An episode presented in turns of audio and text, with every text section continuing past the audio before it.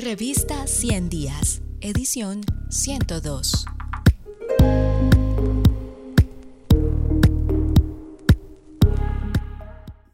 Resistir es siempre renacer.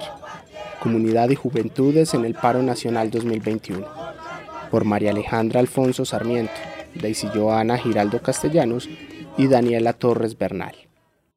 El paro nacional, iniciado el 28 de abril de 2021, convoca a la movilización en un momento de agotamiento y hastío frente a un país que promueve acciones y políticas injustas, desiguales, violentas y de abandono.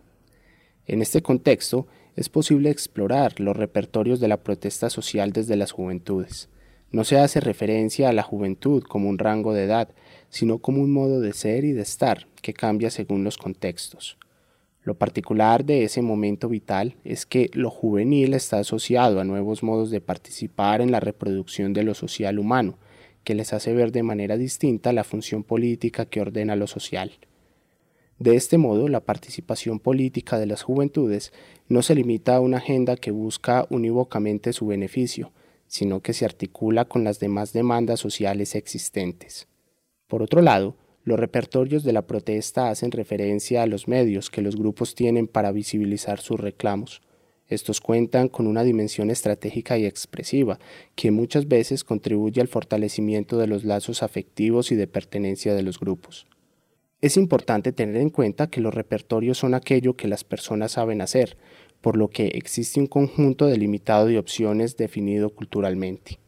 En este caso se tomarán dos prácticas utilizadas en el paro, las ollas comunitarias, compartir del alimento, y las batucadas, sonoridades. Por último, se ahondará en las afectividades como una característica transversal de estos repertorios en los que se interviene y transforma la vida pública. Los fogones del aguante. Las ollas comunitarias son formas enraizadas en la memoria de ser, compartir y continuar siendo. Son parte de esos repertorios que sostienen las madres, aunque no solo ellas, desde esta vitalidad juvenil que ha caracterizado las manifestaciones.